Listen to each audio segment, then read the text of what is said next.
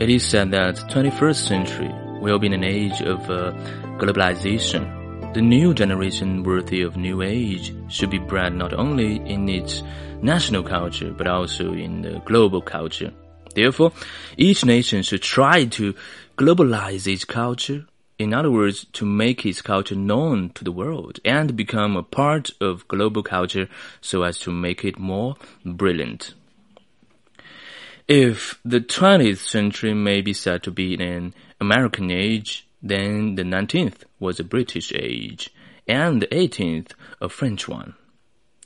If we go further back, we may say that the 7th to 13th centuries were Chinese ages. For during the Tang and the Song dynasties, China was the most advanced country in the world. So far as political system, economic development, and artistic and literary culture are concerned. How did the Tang and the Song attain the highest development in the world during the 600 years?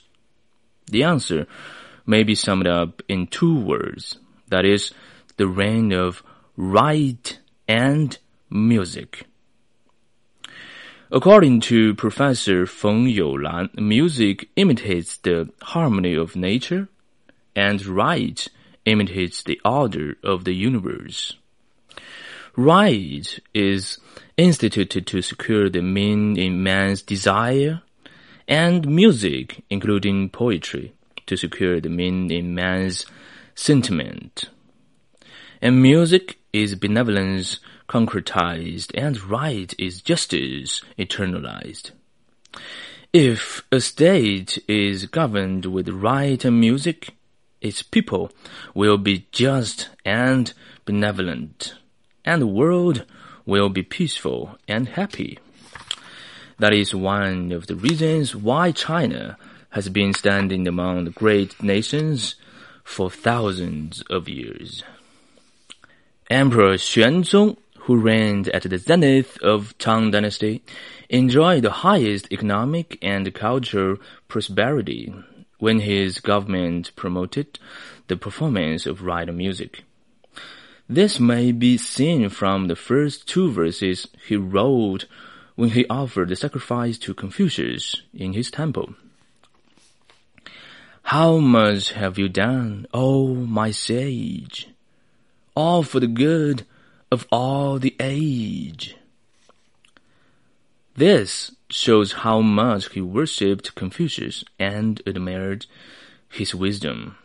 He followed Confucius in imitation of the order of universe and provided conditions to make the performance of writing music possible. Hence, Tang poetry has become a gem of traditional Chinese literature. As early as 1898, Herbert A. Giles published his rhymed translations of Tang poems, of which Lytton Strachey said, The poetry is the best that this generation has known, and that is holds a unique place in the literature of the world through its mastery of the tones and depth of affection.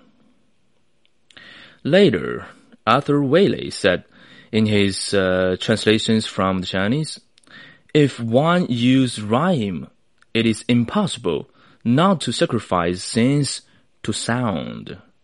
And he translated Tang poems into free verse.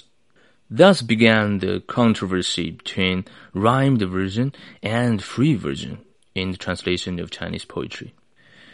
Generally speaking, the free translation emphasizes faithfulness to the original, while the rhymed version emphasize the beauty of the translated verse. Therefore, the controversy between these two types of translation may be said to be contradiction or conflict between faithfulness or truth and beauty.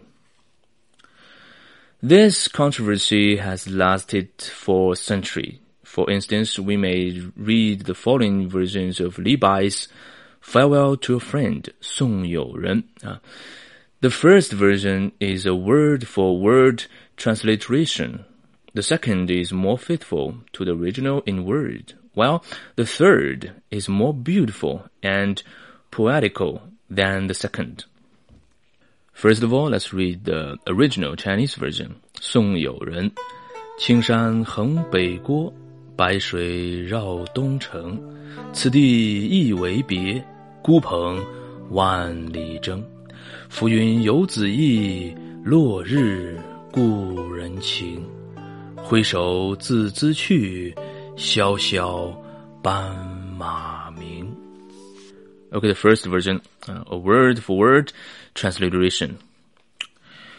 Blue hue traverse, north wall, white water, wind east town.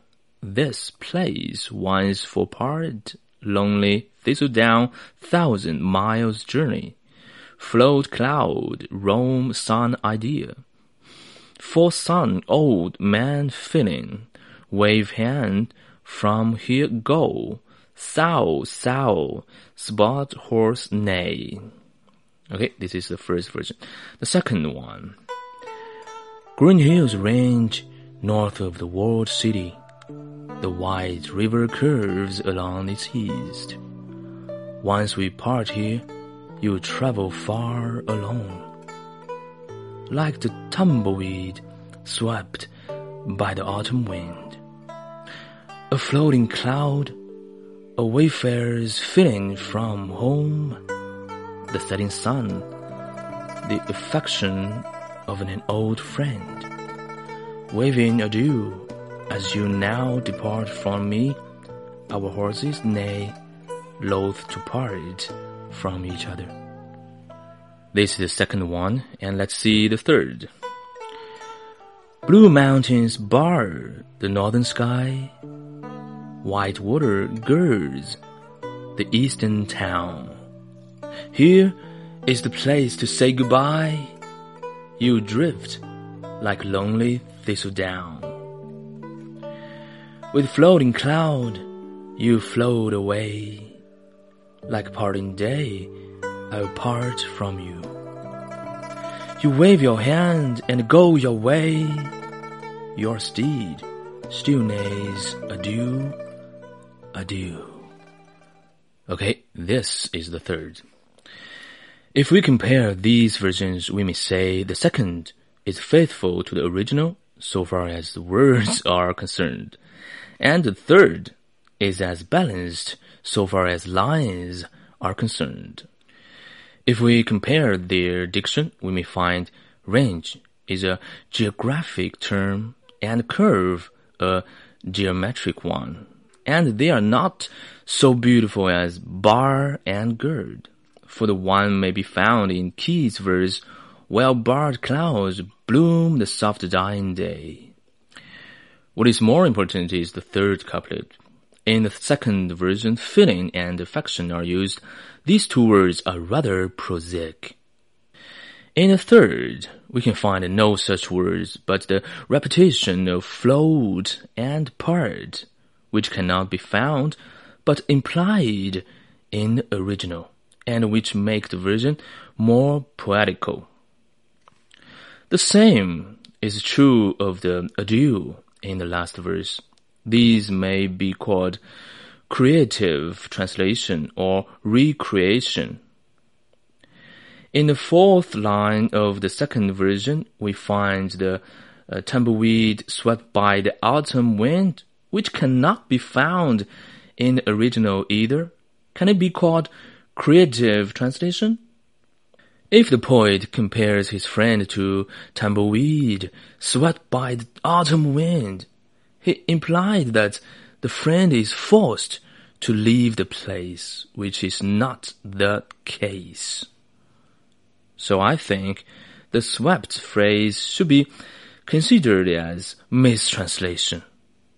The difference between mistranslation and creative translation lies in whether the translator makes his version better or worse. A creative translator should make his reader understand and enjoy his version and even delight in it.